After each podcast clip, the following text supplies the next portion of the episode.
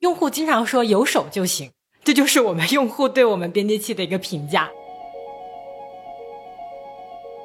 因为底层的工具自由度非常高嘛，然后我们其实，在平台上能看到各种各样的内容，经常有我们的用户做属于自己的生日 party 的空间，然后邀请他的朋友在里面进行这样一个生日的庆祝，然后还有比如说一些呃经典动漫场景的还原，包括整一个柯南的大的场景，整一个火影村，看创作者他们想做什么，他们就可以做出来属于自己的这样一个空间。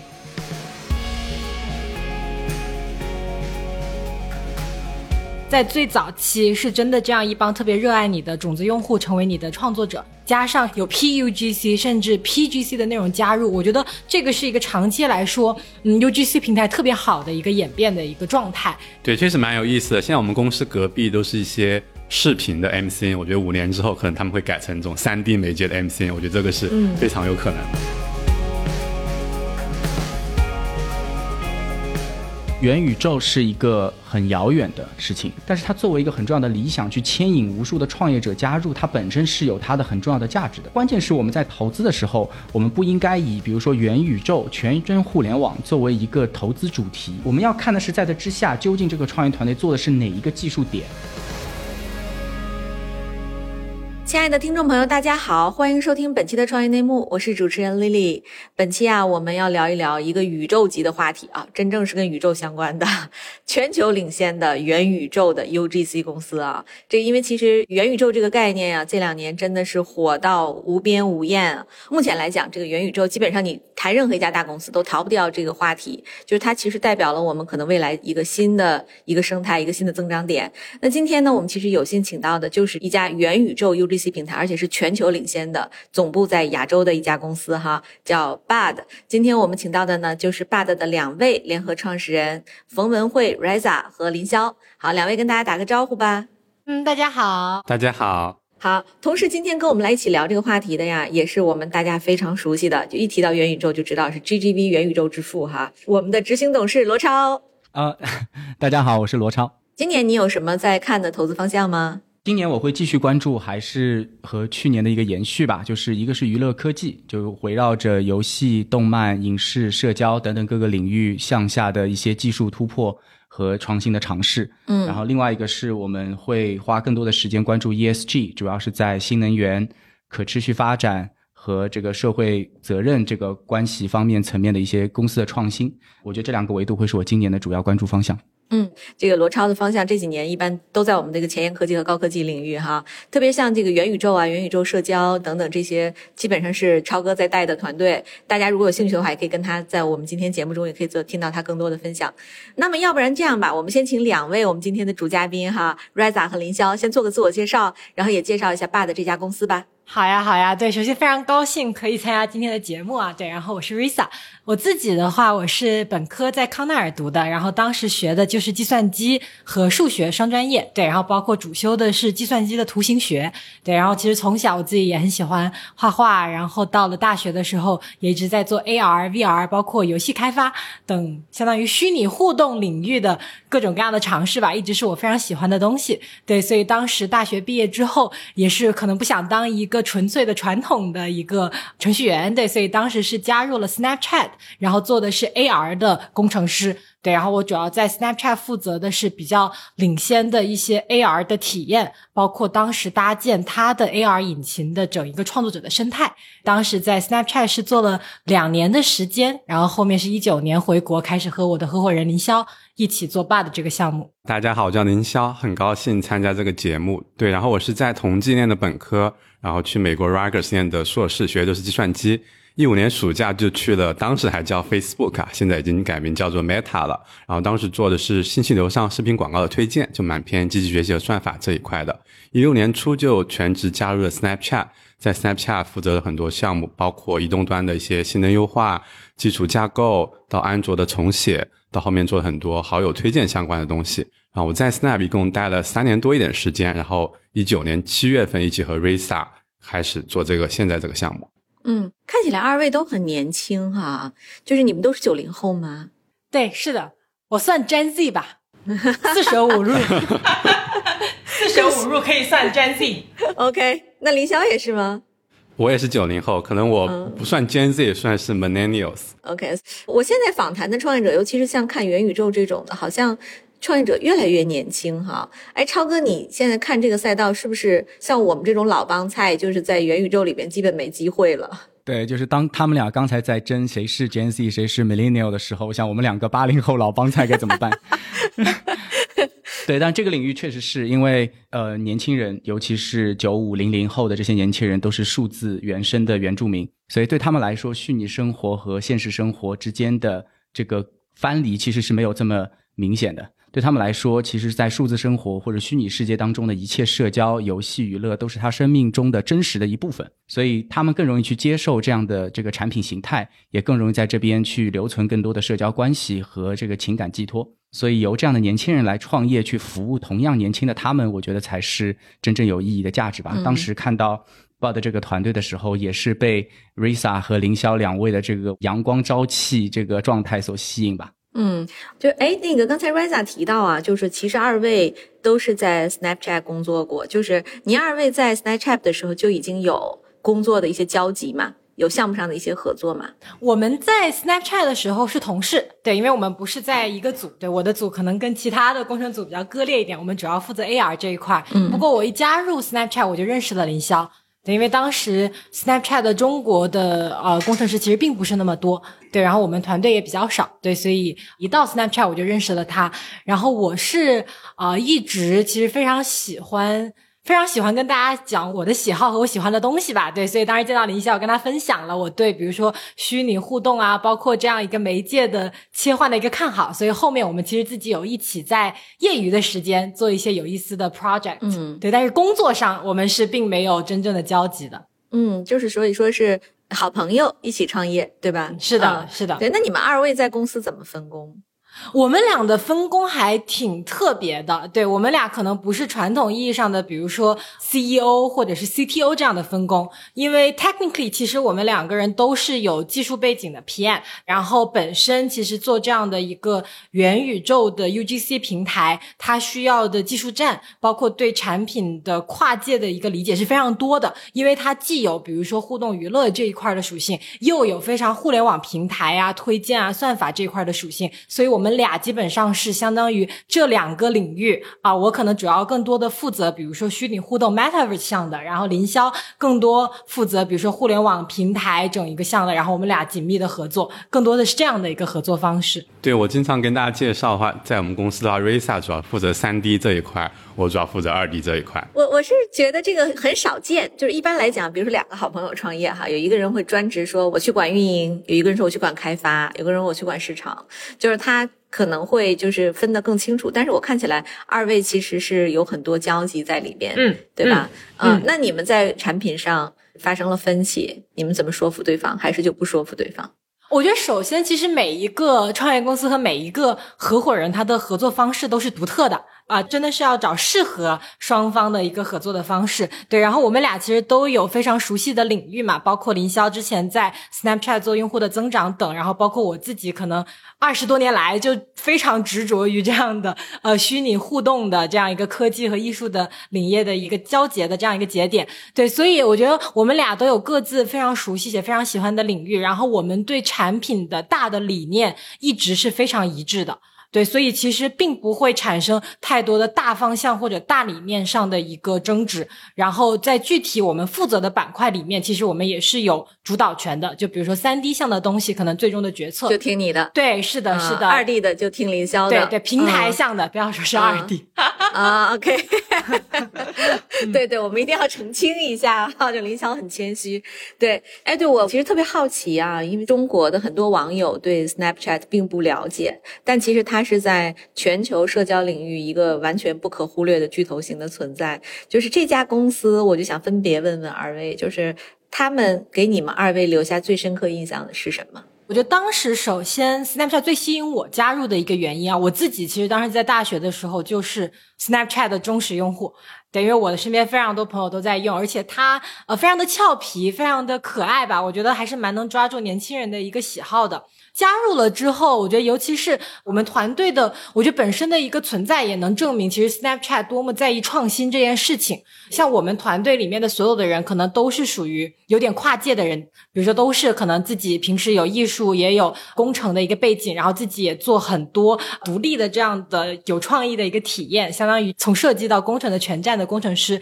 对，所以在 Snapchat 内部的话，我们非常重视 innovation，也就是创新这件事情。就可能比起，比如说一直对过去的产品形态不断的优化和迭代，我们内部其实一直在寻找，比如说怎么样可以去找到下一个创新的产品的形态受到年轻人的喜欢。所以 innovation 创新这个点，当时在 Snapchat 的话给我留下还蛮深的印象的。嗯，对，我可以分享一下，就 Snapchat 和 Facebook 这两家公司，因为在这两家公司都有短暂的一个经历。其实从地理位置上来讲，Facebook 大家应该都了解是坐落于硅谷的，是非常有这种科技的氛围。Snapchat 相对科技公司来讲比较特殊一点，它的总部是在洛杉矶。其实洛杉矶大家应该都知道是著名的好莱坞所在地，所以洛杉矶有非常多的电影、音乐、娱乐这种氛围，造成了两家公司产品形态也蛮不一样的，和它的这个企业文化。Facebook 的话更加注重工程师文化，大家需要快速迭代，然后有大的 impact。Snapchat 的话比较注重产品创意设计这一块，然后在 Snapchat 工程师需要和产品经理和 UI 和这个设计师一起打造好的用户体验，这一块是两边文化蛮不一样的。其实这个文化也来源于两家公司的创始人和 CEO。因为 Zuckerberg 大家知道是一个天才型的工程师，然后 Snapchat 的 CEO Evan 其实更多是产品相关的经验比较多。嗯，哎，我你们刚才都不约而同的提到了一个词叫创新哈，就是我挺想替我们国内的创业公司问问的，就是 Snapchat 这样一家公司，它在鼓励创新上有什么特别独特的政策或者是一些方法吗？我觉得其实是有蛮多的，对，其实你观察，比如说 Snapchat 它的产品的一个迭代，它其实已经是一个十年的产品了。但他至今，我觉得大家对他的感受还是非常的年轻，对。然后我觉得也归咎于他其实不断的在打破他自己之前的产品形态，然后加入新的不同的尝试，包括他收购了很多创新型的公司。像比如说 Bemoji 然后当时我在的团队其实是乌克兰的一家做 AR 的叫 Luxury 的团队，它其实不断的在收购这样的新的 technology，然后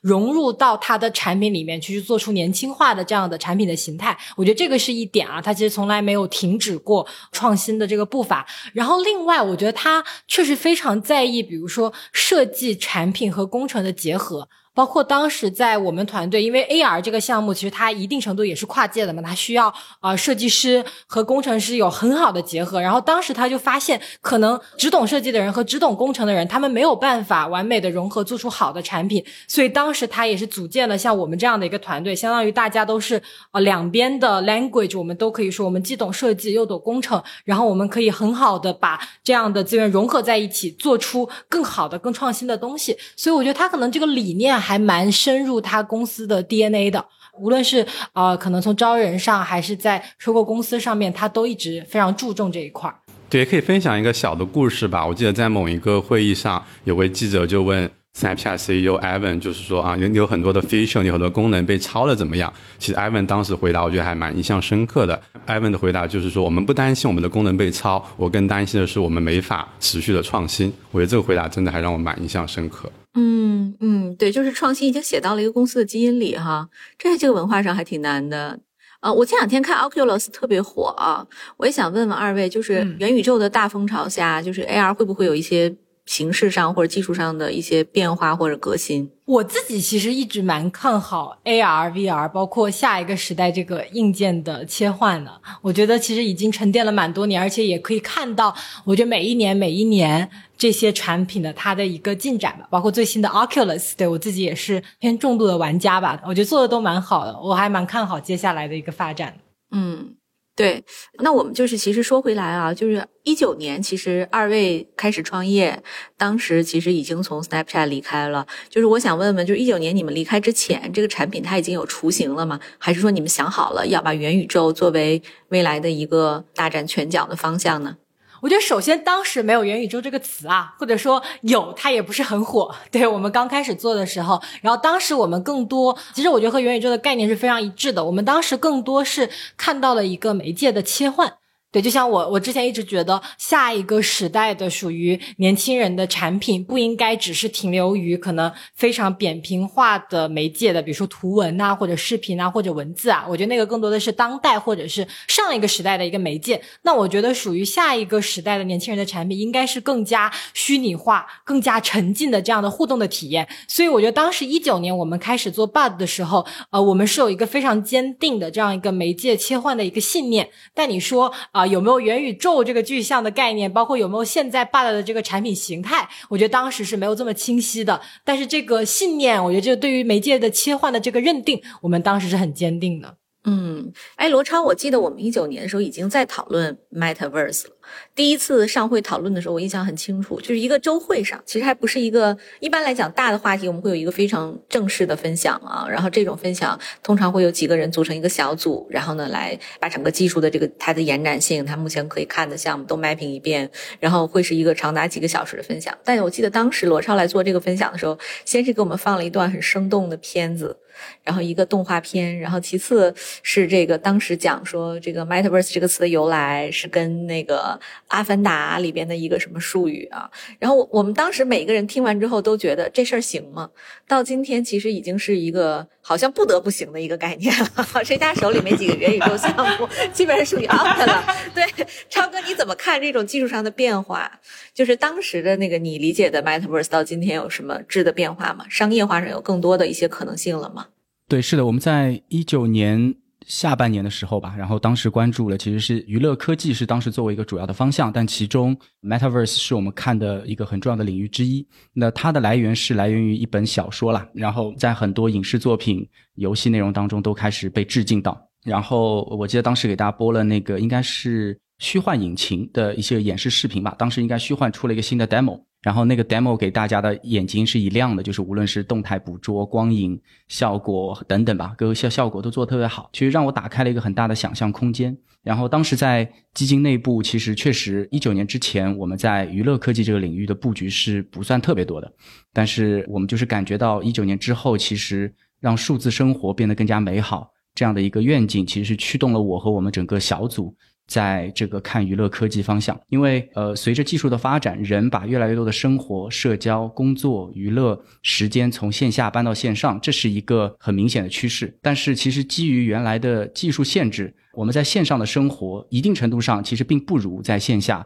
比如说，我们今天面对面的这个来做这样的一个播客，其实如果我们四个人能坐在同一个屋子里，相信那个效果 chemistry 的这个化学反应的传达一定会变得非常好。但是今天用这个视频的方式是一种退而求其次。的一个解决方案，但是有没有可能我们更好的去利用线上的环境，让这样的一个聚会，它的效果甚至可以超过在线下的聚会？嗯，这里其实包括美国也有团队在做，对吧？像 Gather 啊等等这样的团队，他们试图让在线上一起工作，在线上一起派对变得更有趣，可能比在线下还要有趣。这个是在我看来就是一个符合我们看整个这个领域的一个大的使命，就是让数字生活变得更美好。虽然创业者创业会有使命愿景，其实作为一个 VC 投资人，我个人也是有我的使命和愿景的。那从一九年到今天为止，呃，首先我们的布局，我们在这个领域的布局可能已经有接近十多家公司了吧？嗯。然后这个不同阶段都有，但是其实一个大的宏观方向是很热闹，但是市场上其实有非常多的公司其实是沾着热点，然后去做一些只是简单的应用，嗯，它并没有太多的技术创新，也没有玩法创新。那我对于这样的一些公司，我觉得是挺好的，就是因为经过一笔这个市场的这个优胜劣汰吧，逐渐会有这个劣币会出现，但是最终能够留存下来的，一定是基于创新、基于技术积累、基于用户体验去做到卓越的变化的这样的团队，才能够真正留存下来。所以现在我觉得整个市场还处在一个去伪存真的阶段，非常非常热闹，资本追捧的也很火热。但是好的团队其实一点一点一点已经开始在冒头，其中有几个核心的指标可以看到啊。第一就是说，有一些团队做的产品如果拉新很棒，但死于留存，这就有问题。所以留存很重要。第二个是你只能做一个特定的人群，你没办法破圈。可能也会有问题。嗯然后你只能做一个 geography，不能扩到其他的地区，也会有问题。包括你可能只能做一种兴趣属性的这个社区，但是做不了一个能够基于更大人群的社交平台，这也有问题。所以在这种多个维度之下，其实我们能看到真正最后能够留存下来的团队，一个是它会有持续的融资，一个是它能够破圈，它能够扩市场。但更重要、更重要的是，它能够看到有真真实实的用户在上面留存下来，持续产出内容。所以刚才 Risa 和凌霄提到的 UGC 很重要，我相信之后他们也会更着重去提一下这个 UGC 的内容，因为 UGC 其实才是真正的发挥出用户的创造力、价值，让这个平台上的内容变得越来越多，让留存变得不只是一个由平台自己去完成的事情，而是可以让发挥用户去把这个留存和创新变得越来越扎实的这样的一个趋势。嗯。呃，我特别同意陶哥说的哈，就是我们从一九年开始看到一个概念，到今天，其实我们的布局，就刚才说这十几家，其实更多的是围绕跟元宇宙基础设施，然后它的创新的商业模式，以及真正的变革我们的娱乐和生活方式的一些领域，我们去开展的。就刚才其实讲到这个 BAD 呀，我其实就想问问两位嘉宾啊，BAD 其实我们一开始就介绍是全球领先的元宇宙 UGC 平台，我们这个话还真的就不是夸张。我们应该是目前全宇宙领先的元宇宙 UGC 平台，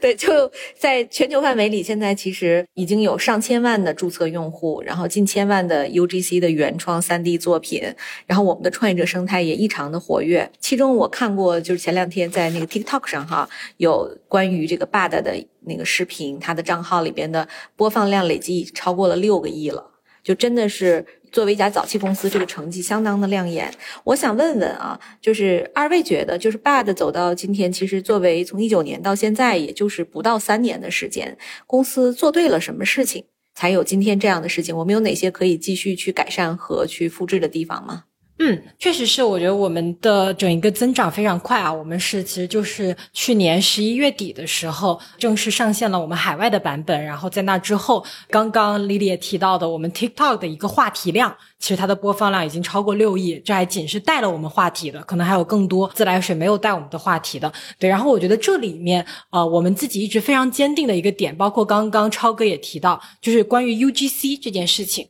对，因为我自己本身对这样一个三 D 的媒介是非常的喜欢和热爱，包括我自己也是创作者。然后我们爸的理念其实真的是希望可以民主化这样的媒介。我们想象中的未来的爸也是希望能营造这样的一个线上的空间，一个 digital space，然后真的让每一个人，不管他之前有没有编程的背景，有没有建模的背景，或者完全没有任何游戏的背景，他也可以参与到这样一个线上世界的创作中来。我觉得这个是我们一。一直特别想民主化这个媒介的理念，在驱动的我们做这个产品。对，所以我觉得我们做的特别好的一点是，我们的线上的这个编辑器或者我们的创作工具非常非常的简单使用，但是它在简单使用的同时，又不失一个自由度。所以，其实包括我们非常多的用户，我们的创作者，他可能和大家理解意义上的开发者也好，或者是专业的这样的创作团队也好，完全不一样。他可能真的就是你我他一个在美国的一个十五岁的青少年女生，然后她可能之前都没有玩过游戏，她也可以成为在我们平台上面非常有意思、非常有才华的创作者。我觉得也是基于我们创作工具的一个设计理念，就是希望可以让每个人都有机会。去创造属于他的一个虚拟世界，对我觉得这个可能是呃我们自己觉得做的比较好的一点。当然，我觉得现在整一个平台，包括我觉得整个元宇宙都还在早期，对我们可能产品确实增长比较快，但在我们的创作工具看来，我觉得接下来的十年还有非常多的迭代的空间，包括里面的交互性、里面的这个渲染的效果，我觉得等等还有非常多可以提升的地方。嗯。哎，对，那个罗超，其实我知道，就是你也是 BAD 的投资人啊。其实 Riza 和林霄也做了 BAD 的介绍，你能不能给我们具体用我们老百姓能理解的语言讲一讲，就 BAD 能帮我们做哪些社交的这个工作？嗯，今天全球范围内的用户，其实在使用 BAD 制作很不一样的场景，会有一个女生做一个很漂亮的梦幻的城堡，然后邀请她的朋友一起来逛，然后一起在里边社交互动聊天。然后也有人坐了过山车，对吧？在里边就是大家可以从一个很高的空间往下滑，然后体验那种刺激的感觉。一样，他也是会邀请他的朋友一起来。然后也有人可以去做一个教室，去做一个花园，做一个属于自己心中的一个梦想的基地吧。所以我觉得其实不在于你究竟做什么，而是 Bud 这样一个平台给到了每一个人去创造一个自己梦想空间的机会，然后让他能够自己独处一段时间，也可以邀请朋友一起来 party。我觉得这是一个很棒的理念和一个产品形态。对，然后我可以补充一下，对，然后其实，在平台上面，因为底层的工具自由度非常高嘛，然后我们其实，在平台上能看到各种各样的内容。对，然后有比较社交向的，经常有我们的用户在他自己的生日 party 的时候。做属于自己的生日 party 的空间，然后邀请他的朋友在里面进行这样一个生日的庆祝。然后还有比如说一些呃经典动漫场景的还原，其实我们平台上有非常多啊，包括整一个柯南的大的场景，整一个火影村，其实在我们平台上面都有用户做出来。对，然后还有各式各样的，包括他们喜欢的 idol 也好，Black Pink 这样的应援的明星的内容，其实在我们平台上也非常火爆。所以真的是呃看创作者他们想做什么，他们就可以。可以做出来属于自己的这样一个空间。对，然后我们的理念是把这种创作的工具门槛降到最低。你可以是个是一个非常硬核的创作者，创造出非常梦幻的城堡；你也可以是一个比较 casual 一点的创作者，你可能就创建一个自己喜欢的衣服。我们希望人人都能参与这个虚拟世界的建设。嗯，这就是不禁让我想到，其实我妈妈哈，今年马上就七十岁了。然后我前两天翻看她的手机，突然发现它里边有大量的通过抖音制作的视频。那个精美程度啊，就是令人咂舌。我发现里边有很多，就是抖音已经内置了很多表情包，因为我不玩这个抖音和快手，我也没留意过。突然发现还挺有意思的，就它里边有好多内置的那些东西，然后它有些帮你做好了一些场景，然后你只要把人放在里边，点点头或者是摇摇头，它那个就能做出一个非常搞笑的视频。这个技术对于一个没有任何摄影基础的。老人来讲，他其实可以拍出一个非常精美的东西了。我也很期待，就是说，比如说 Bud 的存在，就是未来可能像我这样没有 3D 建模能力的和背景的人，我是不是也能做一个，比如说漂亮的小屋，对吧？漂亮的海滩啊，然后我也可以把它装修的好好看，挺好看的，花点钱就能再付费买一个更好的皮肤，什么类似的，对不对？其实你现在就可以啊，真的不难。我们用户经常说有手就行。这就是我们用户对我们编辑器的一个评价。嗯，你就说人类哈，就是对于这个创作这件事情的热情得有多大？就咱们今年其实那个，我看了前两天看了腾讯的一个数据，就说今年腾讯的它的红包这个设计会成为它今年第一季度的主要收入来源之一。就这东西，你想想都听着挺奇怪的，对吧？就是非常能理解。对，就会有人说我自己设计一个东西放上去，然后让大家都去领，领完之后就用啊，然后发到他的朋友圈里去炫耀。其实说白了，就都是皮肤的生意嘛。啊，我觉得这个挺有趣的。我其实刚才二位介绍的时候，我就挺想问问，就是特别是问问林霄啊，就是你曾经在 Facebook 工作过，你怎么看 Zuckerberg 目前对于元宇宙的态度和豪赌？其实我们其实非常看好 Zuckerberg all in 元宇宙这个事情的。其实大家看上去是 Facebook 现在改名叫做 Meta，其实 Zuckerberg 在元宇宙这个赛道早就有布局，其实在一五年就收购了 Oculus。然后他就知道，然后下一个时代一定是更加沉浸、更加有互动性这样一种媒介，而不是局限于图文和视频。所以我们是非常看好这一个他这个策略的。另外的话，我们也是非常敬佩他能做出这样的决策。其实 Facebook 是世界上。前十市值的一个公司能把自己的未来赌在一个并不明朗的赛道上，这个勇气是我们非常敬佩的。嗯，另外我们也非常感谢有这样的一个 leader 存在，他能推进这个行业的整个的这样一个发展。对我其实一七年的时候去那个 Facebook，然后当时我还记得我的朋友他带我参观，就是走到那个 Oculus 那个办公区，他是在另一个区域嘛，跟咱们那个主楼不一样。然后去了之后，他就跟我介绍，他说这是 Oculus 的办公室，他们有一个 Oculus Story Studio。就是他们会从创作到技术，然后全部都已经在，那是一七年啊，嗯，就已经在做大量的布局。那个办公室人还挺多的，一个楼整整一栋楼，是不是？印象还挺深刻的。对我刚才其实我们一开始就有一个问题，我忘了问啊，咱们公司为什么叫 Bud？B U D，这个名字怎么由来的？这个有很多说法，像我们用户现在给我们说法，是不是 build your dream？对我觉得这个这个解释还蛮好的，但其实 这个 比亚迪吗？那不是？那其实真。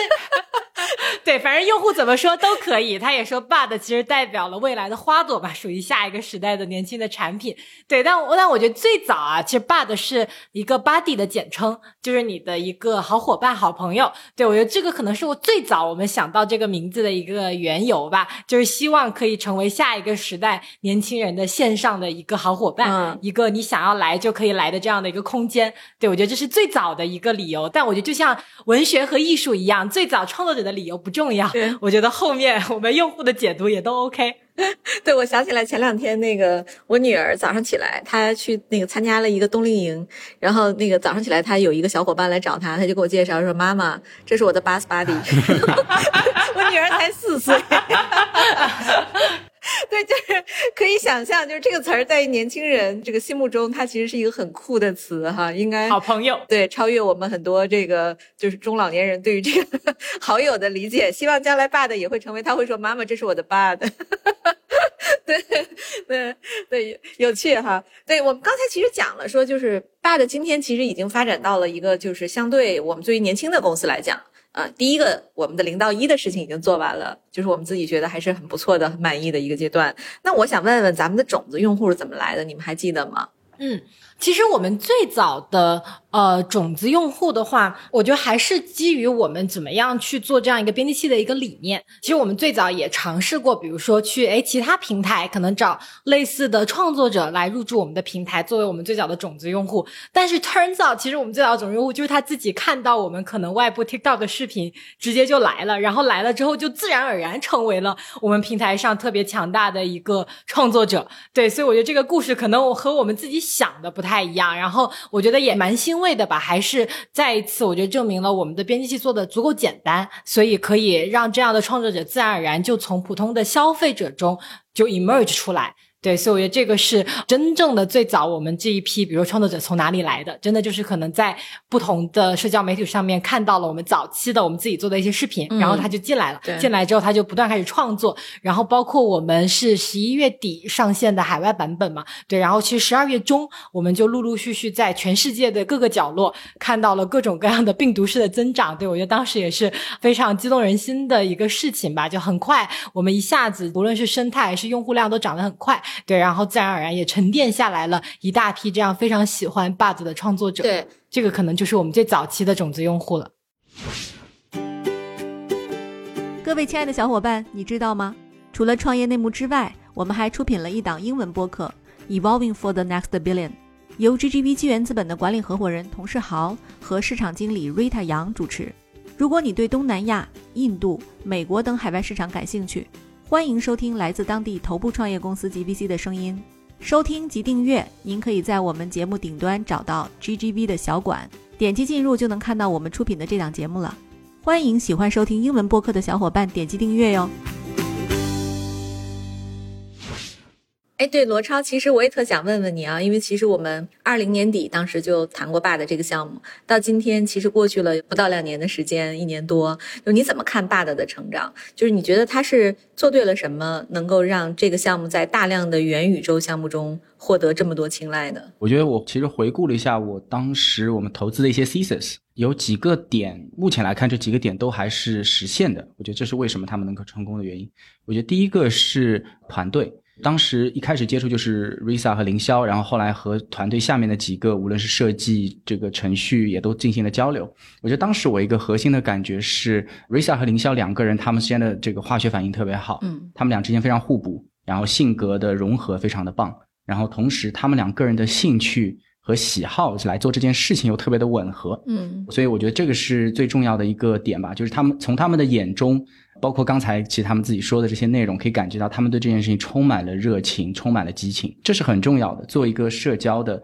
产品，它需要这个部分。那第二个 thesis 其实是一个啊、产品化的积累，因为今天你用一个工具去做一个应用，这件事情并不难，门槛不高，但是你在做的时候去思考怎么样去积累产品化的能力。把这个用户开发的门槛降低，所以就是我记得当时凌霄不断的会提说我们要去做 tech infra tech infra，然后我说如果你们融资不顺利，最后只剩下一点点钱，那最后这比如说五十万美金你会投在哪里？他们会觉得我肯定不是投在获客营销上，嗯而是继续去做 tech infra 做这个产品。所以我觉得这一点的坚持和执着是非常重要的。最怕的就是短视，说哎我有一点钱赶紧去烧去做数据啊，但这个如果不能留存、不能持续，没有真正积累产品和技术的话，我觉得价值是不大的。嗯所以这是第二个点。第三个点是大的方向吧，就是确实，呃，每个人都在谈年轻人、新生代 Millennial、Gen Z，啊，但是就是说他们究竟喜欢什么，或者是这个趋势究竟和一个什么大的趋势能够绑在一起？我觉得他们是很快的就看到了这个数字化生活这样的一个重点。虽然当然疫情会是一个很重要的催生剂啊，让大家把更多的时间留在异地、留在远程、留在线上，但其实哪怕没有疫情，相信它也是会发生的一个事情。所以呢，在线上如果更好的用一个降低门槛的方式去社交，自己去产出内容，产出我自己的一个家园，邀请朋友一起来玩来社交，这样的一个工具，原来它门槛是非常非常高的。我要需要学会编程，我可能要具备很强的美术的功底，我还要去寻找大量的素材。但这些工作今天 Bud 都帮他产品化，然后我记得你们除了有那个生成平台的这个能力之外，也加了这个标注音乐这样的一个非常有趣的能力，对吧？其实是很讨巧。所以像这些能力加出来之后，确实是帮呃用户能够更好的激发他的创意，降低他的这个活跃的门槛。所以这几个 thesis 都是实现的。到今天为止，应该都还做的不错。那当时还有一个很重要的 thesis，就是觉得这个团队他们俩的背景其实很适合做国际化的，而社交这个产品它天然就应该是国际化来发展的，不应该局限在某一个地区或者某一个这个州。呃，所以今天来看，他们很快在二零二一年下半年 Q 四的时候开启了这个全球版，然后这个全球版的这个目前来看，这个势头也是非常非常的不错，无论从审美。到这个运运营吧，所以我觉得当时的几个 thesis 都还是成立的，所以以至于他们今天能够在众多的这个平台当中，呃，算还是领先。但同时，其实我相信团队也是一直保持这个 humble 的心，因为从今天的这个成绩到做到一个真正伟大的产品，距离还是非常大的，同时也会面临着许多可预见的竞争。那在这个时候，我觉得还是以用户为中心。我记得上次我去深圳和团队一起吃饭的时候，我们在聊，就是说，那往下最大的这几个挑战该怎么来做？我觉得我从 Risa 和凌霄的。嘴里听到最多的词，其实就是用户在什么什么反应，然后他们对我有些什么 comments。我觉得直到今天这个阶段，他们依然很在意每用户的每一个反馈。我觉得这个是非常非常关键的，去帮助他们能够从今天可能零到一、一到十完成之后，对吧？怎么变成一百，怎么变成一千，会是很重要的助力。对，哎呦，特别感谢罗超的分享，我觉得说的很好。这基本上也是一个我们去判断元宇宙项目的一个基本的思路了哈。对，那个刚才其实我们讲，就是罗超一直说说我们其实坚持把开发放在第一位嘛。就如果只剩五十万美金的时候，我都会要更多的去做产品。其实产品是咱们拉新的第一动力，我理解是吧？是的，我也想问问啊，就是说咱们就是在整个这个产品研发过程中，有没有遇到什么技术上的挑战？现在产品团队是个什么样的构成？嗯，其实整一个我觉得这类型的产品，它的技术栈是非常非常复杂的。因为比起比如说呃，可能经典的互联网的产品有，比如前端、后端开发，我们还有同样的一系列互动娱乐这一块的技术栈的架构，游戏引擎、音乐、美术、动画，对，所以其实这里面需要非常多团队的资源的整合和技术栈的整合，所以里面的技术厚度，包括它的技术难点是很多的。对，也是为什么我们一直在说非常重视，因为我们觉得。我们最大的优势，包括我们觉得 C 端产品最重要的一定是它的产品力，所以想要打磨这样的一个有极好用户体验、有非常好的审美质感的产品，它的我觉得不仅是技术的难点，包括怎么样整合这些资源，其实都是在做霸的时候，我们我觉得这两年来不断积累、不断克服的一些挑战吧。对，然后我们内部的话，其实特别相信一件事情，也是我们经常跟大家分享的，就是小步快跑这件事儿。因为 C 端产品它是最直接面向用户的。那虽然我自己已经跟用户走得非常近，我可能就是我们啊非常核心的用户之一，但是我觉得用户的反馈对我们来说一直是至关重要的。而且我们非常相信的是，不是说哎我们内部自己想好了一个很大的一个产品 feature，然后我们就早个半年直接就 launch，这个可能不是我们的风格，也不是我们做 C 端产品的一个态度。我们一直觉得需要小步快跑，MVP 迭代，然后跟市场去碰，跟用户去碰，然后看。用户给到我们什么样的反馈，我们再继续去优化这个功能点，或者就可能不做这个功能点都有可能。对，所以我觉得这点也是我们一直我觉得非常坚持的一个事情。对，我也想问问二位啊，就是我们现在的平台上的用户画像是什么样的？就国别呀、年龄啊、性别、行业都是什么样的呢？好呀，我觉得可以大致分享一下吧。我觉得首先我们有一个可能比较独特或者不太一样的地方，就是可能讲到元宇宙或者是讲到游戏啊、互动娱乐啊，可能大家想的更多是些硬核的。游戏也好，或者是可能特别多的男性主导的产品，对，那 Bud 我觉得是非常特别的。我们首先大部分的绝大部分的用户其实是女生，而且是青少年的女生，对，然后他们很多其实都不是。硬核的游戏玩家非常多，可能就是像你我他一样玩 TikTok、玩 Instagram、玩 Snapchat，然后可能是一些休闲游戏的玩家。然后很多人其实都是第一次有这样创造的机会。对我觉得这个可能是我们 Bud 比较特别的一点啊。我觉得也是还是归咎于我们希望能真的民主化，所以把它的。这样的创作的门槛降的特别低，对。然后另外从用户的一个分布上来说，我们可以说是我觉得非常全球化的一个产品，无论是在北美，还是在东南亚，还是在拉美，还是在日韩，就都有我们的用户。然后我觉得也是证明了，我觉得这样的一个媒介，我觉得本质上它其实是跨文化、跨地区的。因为不管是比如说，哎，美国的用户做出来的这样的三 D 的世界，还是巴西的用户做出来的，我们都可以在里面相当于享受我们的这样一个线上的空间。对我觉得这个也是我们早期看到的这样的一个画像吧。那个，因为其实 b 的天生它因为它的技术属性哈，就它本身就是一个国际化的公司。嗯，就是我看到你们在 TikTok 上不仅有英文的内容，也有什么西班牙语啊、葡萄牙语这样的内容。就是 Bud 是否一开始就确定了要向就是包括拉美在内的新兴市场去拓展？包括你们今天把总部放在了新加坡，对吧？就是是不是东南亚也是你们的一个主要战场呢？嗯，确实是的。对，我觉得一开始我们对 Bud 这个平台的定位，我觉得与其说我们出海，我觉得更多是一个。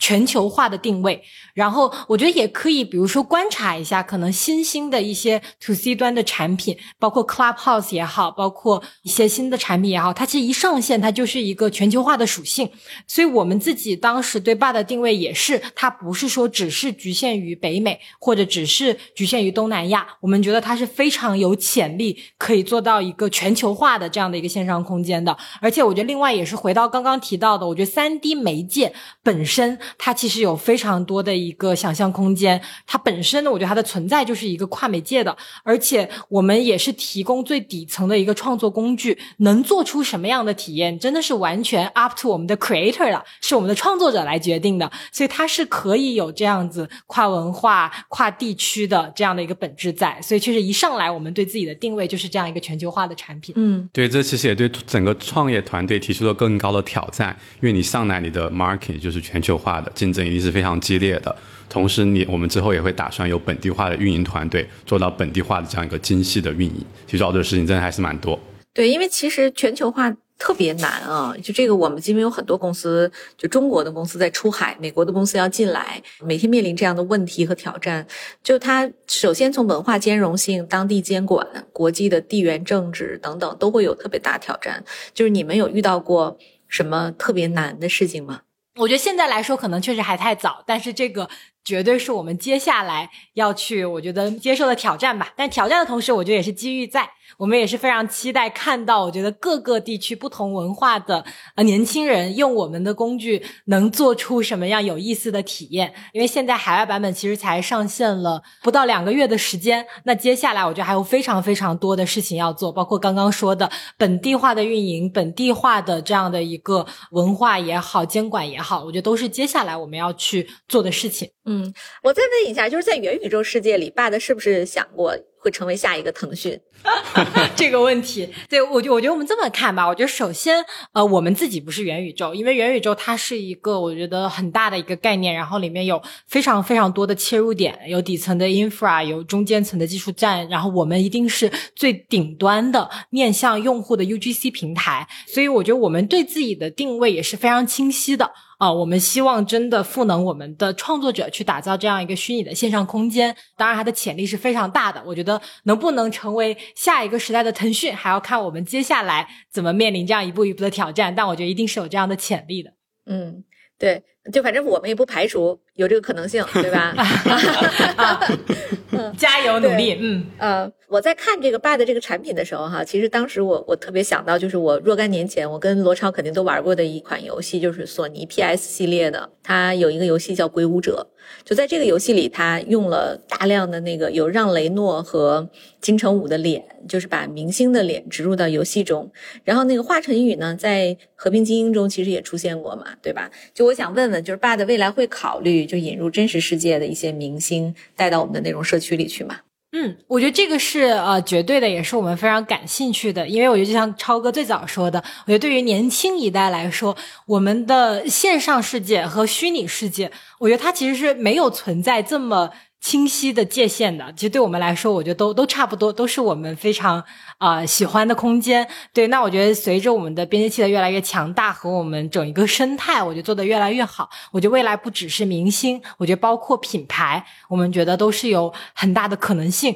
在这样一个虚拟空间里面有它去拓展的一个机会。包括我觉得前一阵子可能大家也知道的，Roblox 跟 Gucci 的合作，跟 Nike 的合作，啊，我们也是非常看好这样的一个走向和未来的。就像现在，可能每个品牌它都有它自己的抖音的账号，有它的。TikTok 的账号，那我们觉得在未来，随着这样媒介的一个普及，那可能每一个品牌、每一个明星，他都有属于线上的他的一个空间，他可以在线上开演唱会、开见面会、开跨年 party。我觉得这些都是在我们的未来里面的。对，可以剧透一下，我们第一个想引入的明星，可能不是真实的明星，可能是虚拟明星，像洛天依或者初音未来这样子的。嗯，对，天生就是它存在的这个地方，是的，对吧？非常合适。嗯。对，嗯，就是我，我其实看咱们整个这个元宇宙这个赛道哈，我就很好奇，因为现在这个声音实在是噪音太多了。就今天这期访谈，我特别想问问罗超，就是今天这个元宇宙已经就是塞满了满满的各种各样的真真假假的创业者啊，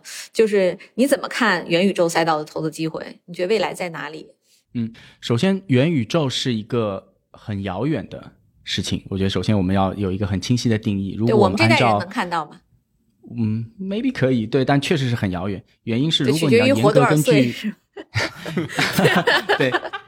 就如果你要以这个雪崩当中的那个元宇宙的定义去看他当时描述的那个生活，其实今天我们在很多，因为我是个技术投资人，所以就是说从很多技术维度来说，有大量的问题还没有解决，而且这个没有解决，它不是一个工程上的优化，而是一个科研上的突破。所以这点上，我们必须要意识到，包括无论是多人同服、多人同屏，然后面部、眼球各种肢体的动作的一个更高精度的捕捉，对吧？包括脑机接口，然后等等等等等等，有太多的基础设施、技术基础设施，今天离那个元宇宙其实还是非常非常遥远的。但是它作为一个很重要的理想，去牵引无数的创业者加入，它本身是有它的很重要的价值的。那关键是我们在投资的时候，我们不应该以比如说元宇宙、全真互联网作为一个投资主题。嗯，这个主题它本身是不可以的。嗯，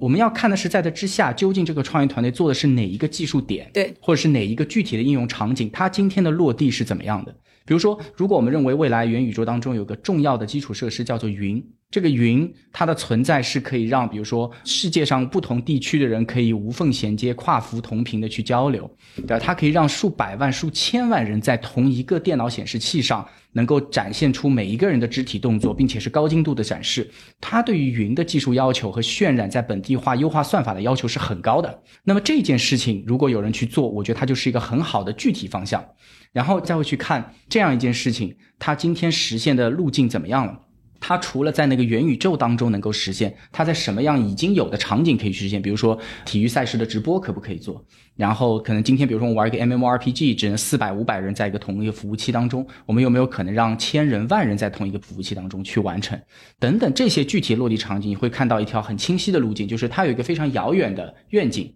然后同时它有一条很明确的技术路线。然后这个技术路线今天的发展方向已经有落地了，嗯，然后这样的话，我们可以看到它可以一步一步更踏实的走上去，而不是等着一个风口把它吹到那个元宇宙的这个无边无际的这个高空当中，嗯，所以我觉得这是一个很重要的一个评判路径吧。那包括无论是像虚拟人，然后在影视动漫制作过程当中，其实最近大家看很多。国漫包括我们一个 portfolio 做的这个白蛇青蛇的这个系列，它的这个无论是画质到演绎的呈现方式，用的都是大量的技术积累去实现的。那这些实际的落地场景都给到我们去投资一家公司的一个很重要的一个信心。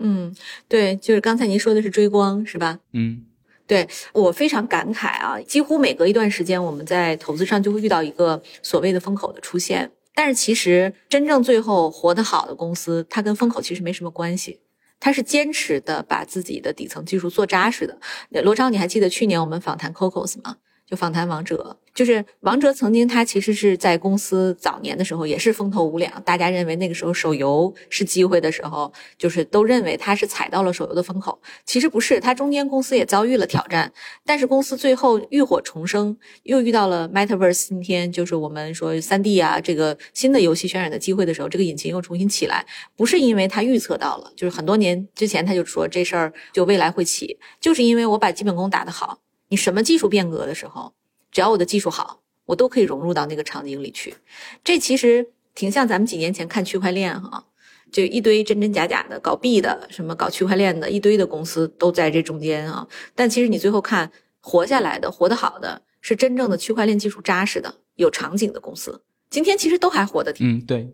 一个是技术积累，还有一个就是一个很重要的生态吧，就确保一个公司屹立不倒，其实是一个生态支持它的。嗯，呃，我觉得你刚才说到 Cocos 其实特别好，我觉得 Bud 和 Cocos 在一个事情上其实特别像，就是对于他来说，他的衣食父母，他未来的核心其实是他的生态。Cocos 在中国有一百多万的开发者，这个是保持了 Cocos 不断能够成长。的一个重要的原动力，因为就像我记得当时王哲说的，就是如果 Cocos 倒了，这一百万人会拿着刀去砍王哲，对吧？所以他就觉得不行，我一定要把这个产品做好。其实 Bud 也是，Bud 在他的平台上现在开始有已经非常多的原生的创作者，其实就是和 Cocos 的开发者一样，是 Bud 的重要的生态。然后这个创作者的生态会变得越来越大，而这些创作者成就了 Bud，同时也成就了他们自己。所以我相信，如果哪一天 Bud 做的不好了，那个全球范围内的的 Bud 的这些创作者也会拿着刀去砍凌霄和 Risa。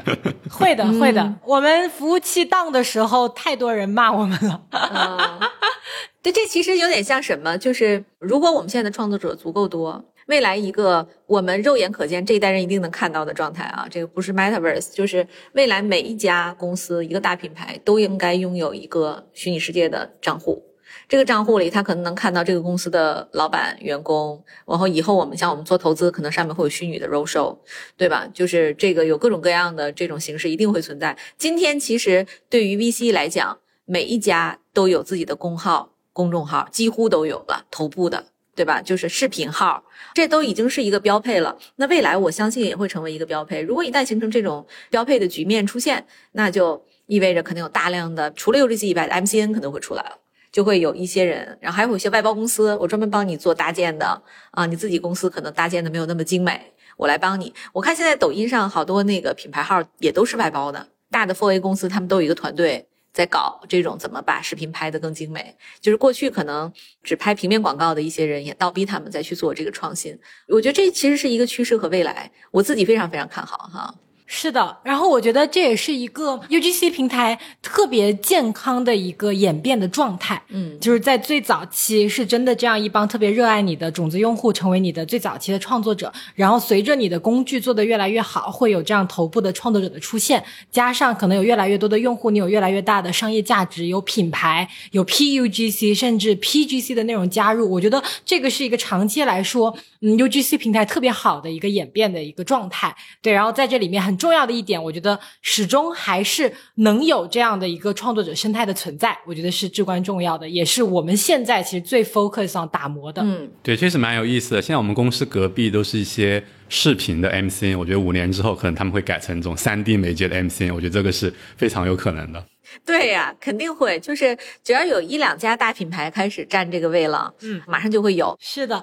而且我觉得这里面特别有意思的一点，也是经常我觉得三 D 场景里的，无论是品牌还是商业化它的方式，其实和上一个时代的二 D 的产品是很不一样的。比如说，现在你去刷 Facebook 也好，它里面的广告，包括 YouTube 里面的广告，其实你是非常反感的，而且它不是 part of 你的 product，你其实很难过，它跟你的用户体验是完全割裂的。但如果你想象一下三 D 的场景，可能有这样真的有一个，比如说啊品牌的我们国潮品牌，它有这样的一个三 D 的空间，然后你在里面去购物，或者是去跟别人这样的一个共享这个空间，其实本身是一个非常有意思的，你并不会觉得是一个很反感的广告或者怎么样。当然，所以，我我觉得这个也是我们很期待的。我觉得接下来要去做的事情。对，你想啊，比如说我们在电商这个东西，它原来过去可能就是一个商品挂在上面，后来呢，慢慢的有图。有视频。今天你要是不看看直播，你都不不想买，你就觉得我就想看，到底咋用？然后他这个直播都二十四小时的，好多那个大品牌啊，不间断的直播，就特别厉害了。就是有更好的体验的时候，人一定会追求那个更好的体验。可能之后的路演我们都会在 bar 里面进行。对啊，是的，是的，我们我们有一个虚拟的高空的 bar 的办公室。嗯，对，你看那个，我现在还有机会啊！我要把这张照片存下来，咱们几个人在这个 Zoom 里，过两天我就看不着了，有可能你二位就只能看我一虚拟形象，然后 对，跟我的虚拟形象开会，很有意思，很有意思。我们我们之前真的在里面开过会，效率稍微低了一点，因为大家觉得太好玩了，那大家都在里面蹦蹦哒哒，对，但蛮有意思的。对你想想，这对于社恐来讲多么友好啊！昨天我同事给我过生日。哎呀，就是一堆人围着你唱生日歌的时候，真的是一个大型社死现场，就是 就是一堆人围着你，还会有这个感慨吗？无比尴尬，就一堆人围着你说许愿呐，吹蜡烛。对我想，如果以后有这个虚拟空间，我说，哎，对不起，大家过生日都到网上去过吧。啊，对我，我给大家买一个好点的皮肤，每个人都可以穿 Chanel 高定来进来过生日，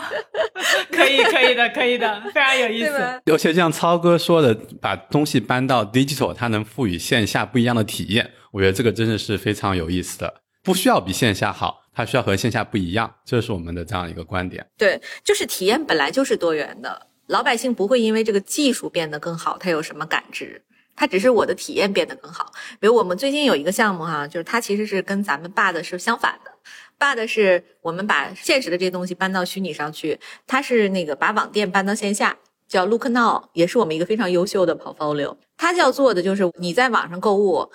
你可以找买手店，但我就是把我的买手店打造的无比的精美，就这个店里有艺术家的作品。啊、然后呢，网红可以去打卡，然后我卖的还是其实买手店那些品牌，我就是店特别漂亮，然后他就选在那种最好的位置，什么上海就是武康路啊，对吧？然后南京西路啊，就是这样的位置，然后北京就选在国贸啊，然后你你路过的时候你就想进去拍照，他非常友好，就允许你去拍。就这个，就是人就会把线上的那个购物行为转到线下。其实他没有，就跟我们其实这个一样，就是你满足了人的一部分体验的需求的时候，他会觉得我在线上更酷，他就会往线上走。娱乐肯定是线上更酷啊，对吧？你看周杰伦的演唱会，你还得搞不好就是还得这个有疫情说取消取消。你要有线上的话，根本没有这个困扰。而且他以前能做一万人，现在能做一百万人，同时听周杰伦唱歌，那个哎呀，那个感受真的太好了。哎，我非常非常期待哈这一天的到来。超哥，我们这代人能看着这场景吧？周杰伦演唱会嘛，肯定完全可以啊。对对对，周杰伦演唱会的虚拟场景，只要周杰伦活着，我就追追随他。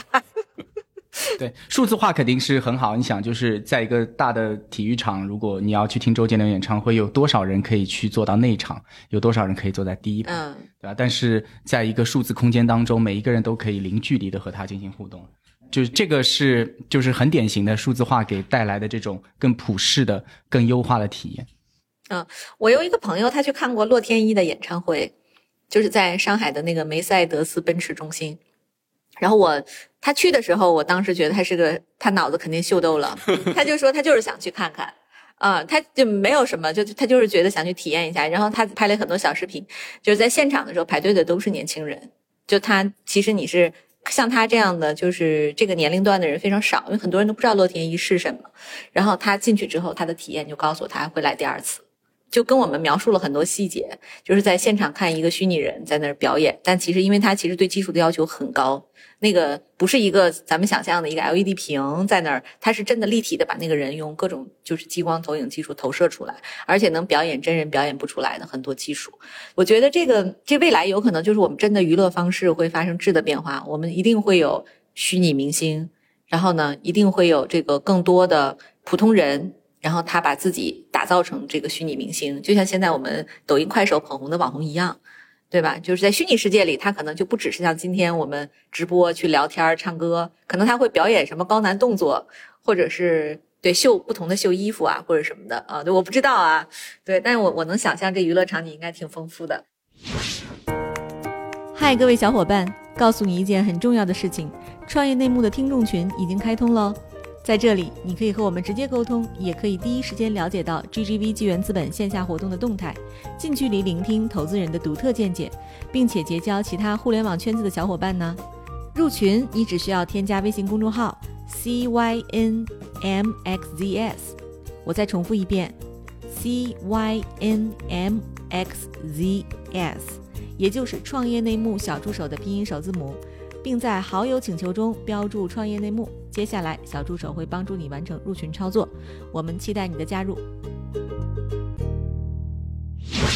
那个，我们今天其实聊了很多啊，对这个呃元宇宙啊，包括对于币的这一家公司，大家都有了非常深刻的了解啊。就当然，我也欢迎各位朋友们去各大商店去注册。bad，然后体验一下这个非常有趣的这个产品啊！无论你是七零后、八零后、九零后、零零后，就它都可以让你的世界变得生活变得更有趣一些。然后，那我们最后就问一问二位，就是咱们其实现在在全球都有招人，对吧？那个主要就在比如说我们，因为我们的听友主要是在中国嘛，我们在中国的办公室现在有什么招聘的需求吗？嗯，我们其实我觉得所有有才华的、对我们感兴趣的小伙伴，我们都愿意聊一聊。对，然后啊，我们招人的话，我觉得从技术到美术到设计到产品，现在其实都是有 open 的岗位的。对，所以如果如果大家感兴趣的话，都可以来找我们聊一聊。对，哪里能看到我们的招聘信息呀？哦，在 Boss 直聘上面是可以看到的。嗯，对，国内的话，大家就可以看一下 Boss 直聘。如果是海外的小伙伴，